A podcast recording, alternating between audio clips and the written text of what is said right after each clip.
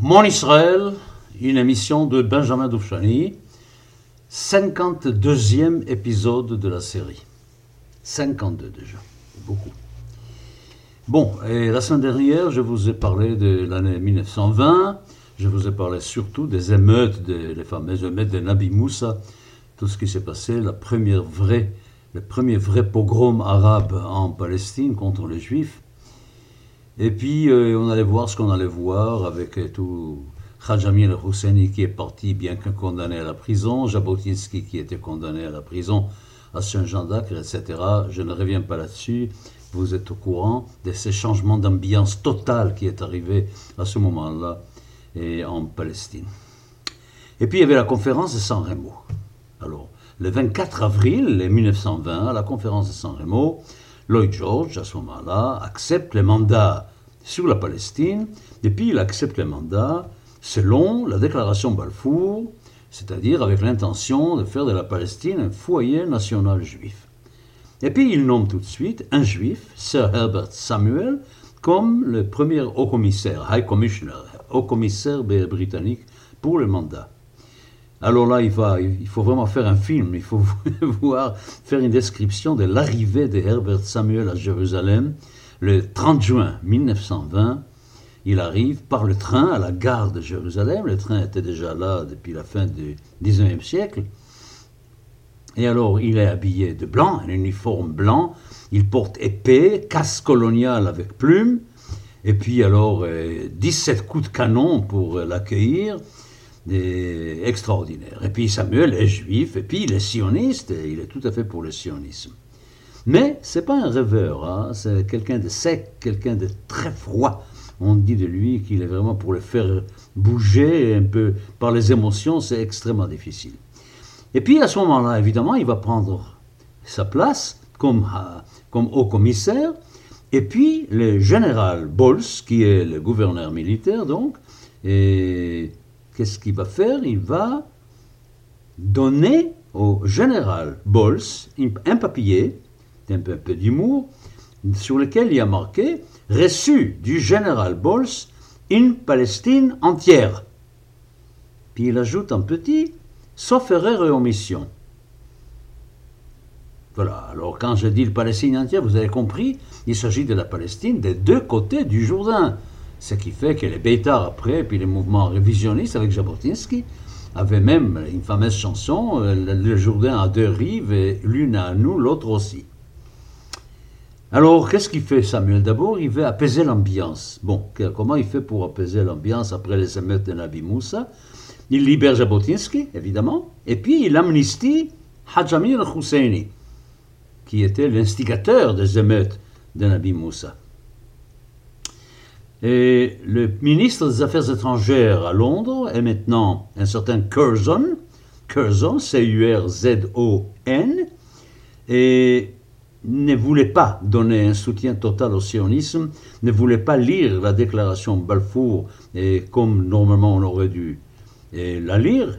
Il n'était pas question pour lui d'un État juif, un foyer juif à l'arrière, un État juif. Évidemment que Weizmann s'est senti absolument trahi, mais les Arabes, eux, même, un foyer juif qui ne serait pas un État, n'était pas eh, acceptable. Bon, il faut dire qu'il a aussi diminué un petit peu l'immigration. Et puis, je peux vous donner des chiffres. En 1921, il y a eu 18 500 juifs qui sont arrivés en Palestine. Et pendant les huit années qui ont suivi, il y avait encore 70 000. C'est pas mal, mais c'est très très loin d'être les chiffres qu'il faut pour enfin devenir majoritaire dans le pays. Évidemment, les Arabes étaient encore autour de 500 000. Printemps 1921. Nous rentrons maintenant dans ces moments absolument essentiels pour comprendre tout ce qui se passe un peu au Proche-Orient, même aujourd'hui. Printemps 21, qui est le ministre des colonies? C'est Winston Churchill. Et Winston Churchill, qui est le patron de Samuel, arrive au Proche-Orient il arrive d'abord au Caire et il a comme conseiller qui? Laurence d'Arabie. Laurence d'Arabie est son conseiller. Laurence d'Arabie qui apprécie beaucoup Churchill évidemment. Et Churchill, devant les difficultés déjà qu'il y a dans cette région, déjà devant une, une révolte en Irak contre l'occupation militaire britannique, déjà des problèmes partout, Churchill convoque une conférence au Caire, à l'hôtel Semiramis, et cette conférence, tout le monde y est. Il invite absolument tout le monde. Tous ceux qui sont concernés par le Proche-Orient sont invités, surtout du côté arabe, évidemment, surtout du côté arabe. Ça se passe le 12 mars 1921. Et puis, évidemment, Churchill est très content d'être dans un hôtel de luxe. C'est pas du tout Laurence qui aime lui les déserts, qui aime la simplicité. Et pour Laurence, c'était une très grande souffrance. Qu'est-ce qui se passe du côté de l'Arabie, qui est devenue l'Arabie saoudite C'est le roi Hussein, c'est lui qui a pris les armes, qui a fait la révolte contre la Turquie, à qui on a promis monts et merveilles, et a affaire à un ennemi redoutable qui est le chef saoudien Ibn Saoud. Alors quand Abdallah, le fils de Hussein, Abdallah, essaye de repousser les Saouds avec, euh, avec une armée, c'est une déroute totale et Abdallah, pour l'anecdote, Abdallah était obligé de fuir avec un caleçon par l'arrière de sa tente et survivant par miracle. Hein, bon, alors le, projet était en fin de compte que Faisal régnerait au départ. Faisal régnerait sur la Syrie Palestine et qu'Abdallah serait le roi d'Irak. Puis pour le moment, on a donné l'Irak à Faisal pour le calmer. On a donné l'Irak à Faisal puisque ce sont les Français qui ont pris la Syrie et les Britanniques qui ont pris la Palestine. Alors Faisal étant en Irak, il ne restait rien pour Abdallah. Alors qu'est-ce qu'il a fait Abdallah? Il a pris quelques centaines de Bédouins et il a pénétré dans ce qui est la Jordanie actuelle et qui est pour nous la Transjordanie. Voilà. Le 23 mars, à minuit, Churchill, avec son épouse, monte dans le train au Caire pour aller à Jérusalem. Déjà, quand il arrive à Gaza, il y a une foule en délire qui hurle Vive les ministres Abat les juifs Égorgez-les Évidemment, comme ils disent tout ça en arabe, Churchill, qui ne comprend pas un mot, il, il, agite la main comme ça, avec une sorte de grand sourire, comme s'il acceptait ce qu'il disait. À Jérusalem, il va aller habiter où? Il va habiter sur les monts Scopus, je ne sais pas si vous connaissez, la forteresse Augusta Victoria, très très très belle bâtisse qui se trouve encore aujourd'hui sur, le mont sur le mont Scopus, entre l'université et les monts des Oliviers. Alors il va séjourner avec Samuel, Samuel qui est installé donc à la forteresse Augusta Victoria avant de prendre sa place à Talpiot. Et puis il va avoir des conversations avec ce Abdallah. Alors Abdallah propose quoi? Abdallah propose qu'on lui confie à lui et le grand royaume hachémite, c'est-à-dire qu'on lui donne tout pratiquement, et lui il promet que juifs et arabes vivraient tout à fait bien et dans ces royaumes que lui dominera. Voilà.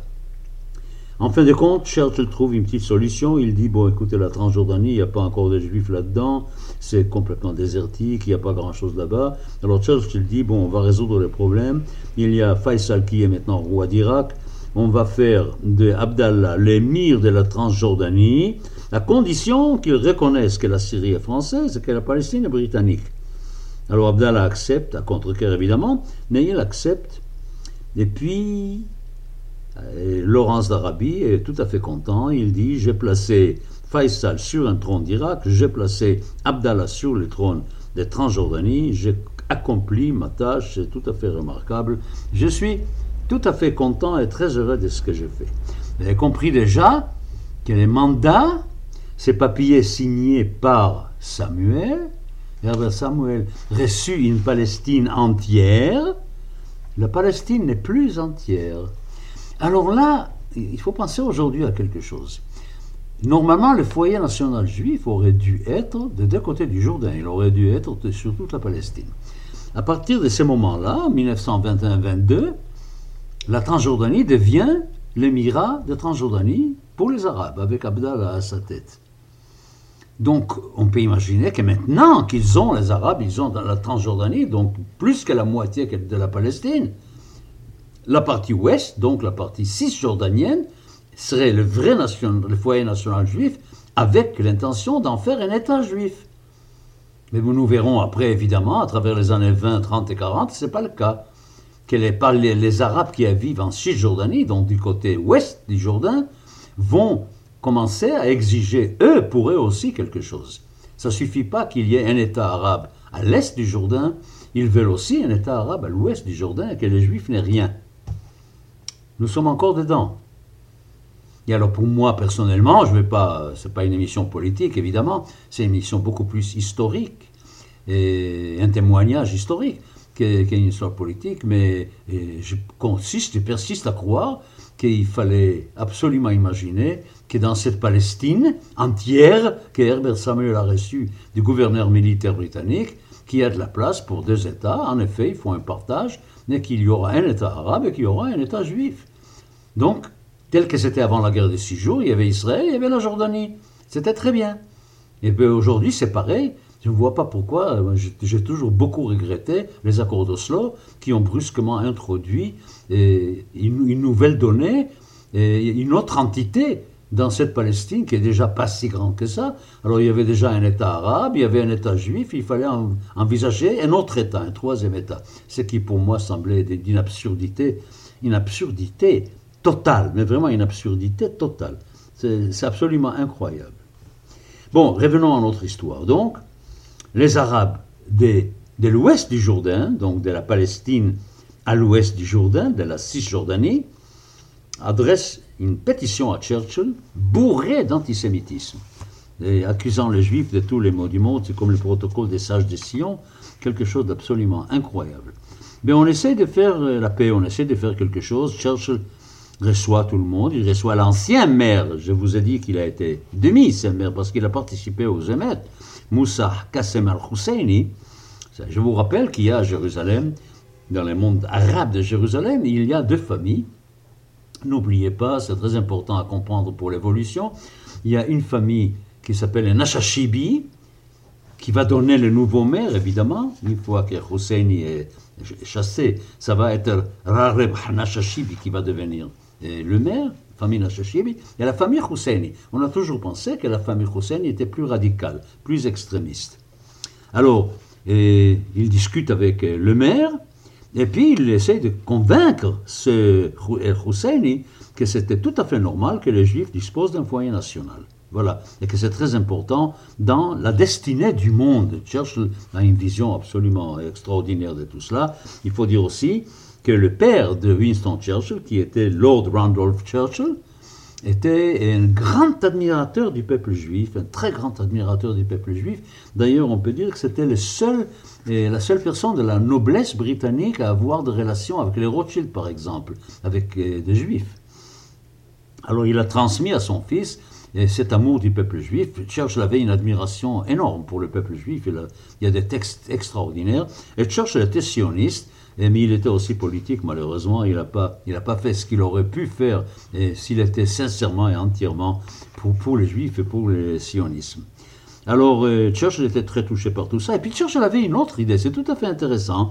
Vu la place, la présence juive en Russie, au moment maintenant où la Russie devient soviétique, évidemment, sous Lénine, vu la place occupée par les juifs, il dit que la meilleure antidote contre cette barbarie soviétique, ça serait le foyer national juif en Palestine.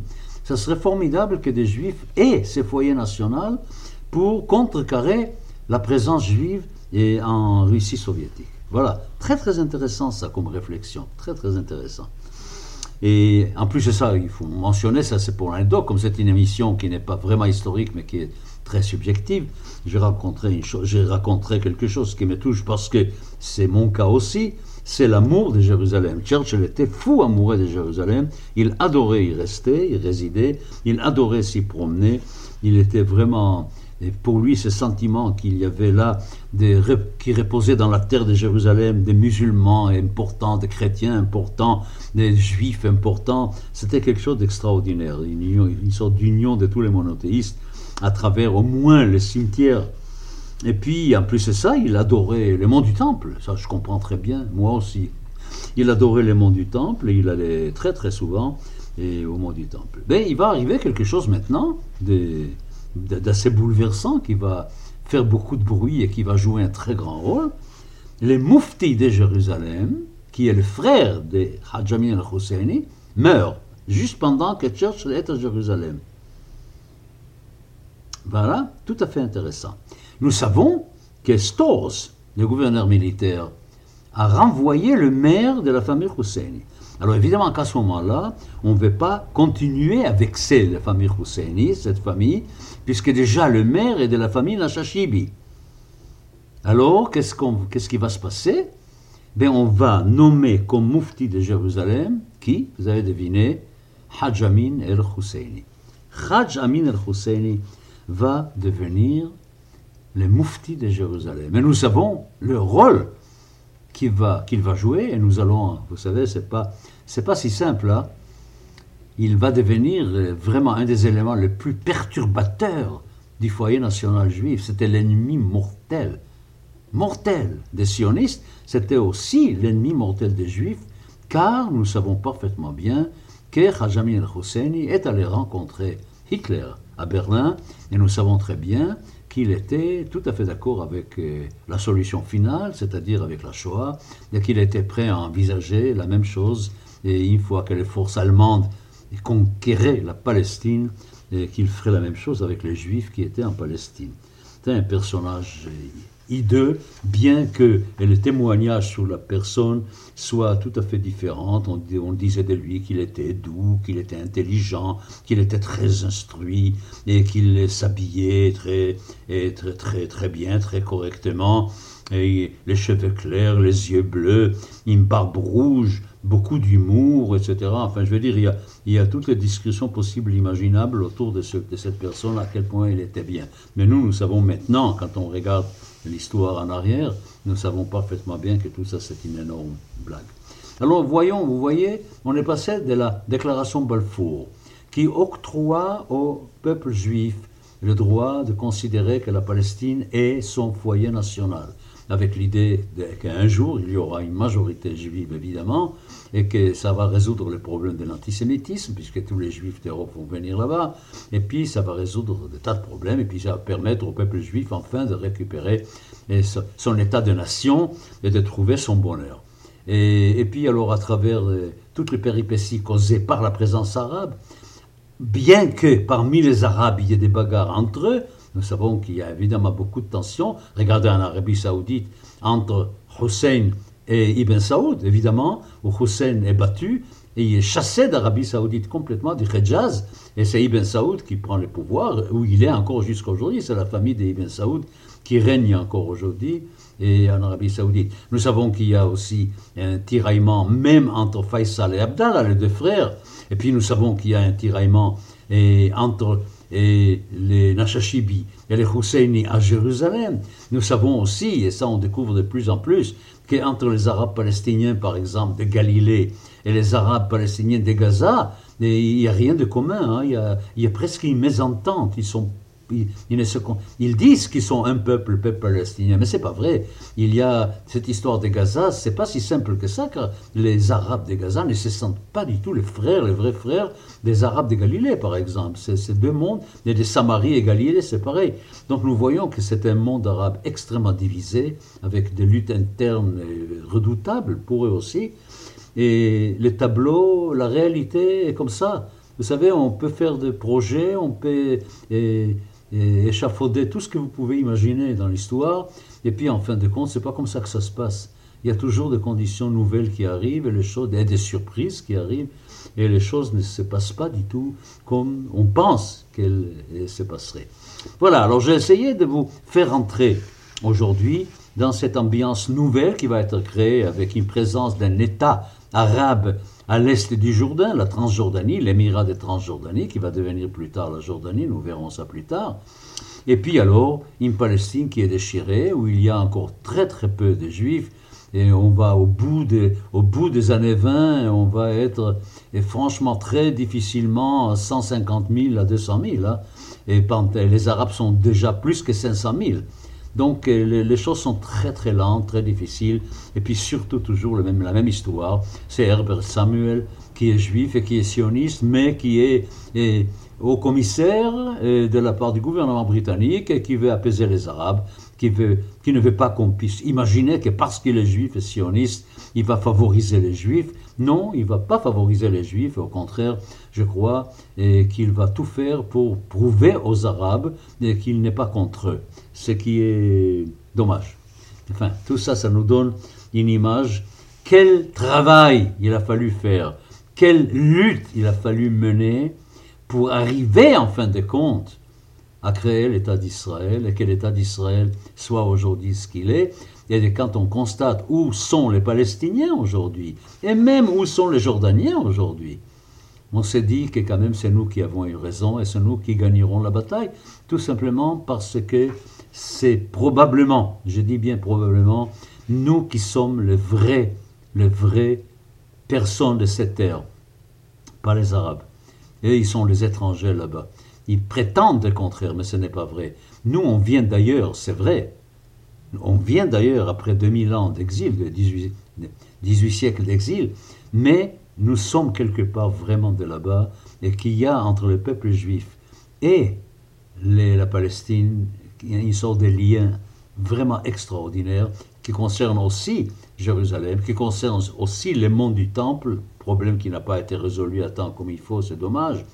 Mais nous savons parfaitement tout cela, sauf, sauf qu'il y a, je le dis, je suis un homme de droite, je, suis, je me considère comme un Israélien de droite, mais j'ai toujours été, je suis toujours pour les partages. Il faut trouver une solution de partage, et surtout, surtout, il faut que la Jérusalem sainte, la Jérusalem historique, soit quelque chose de commun à tous les monothéistes.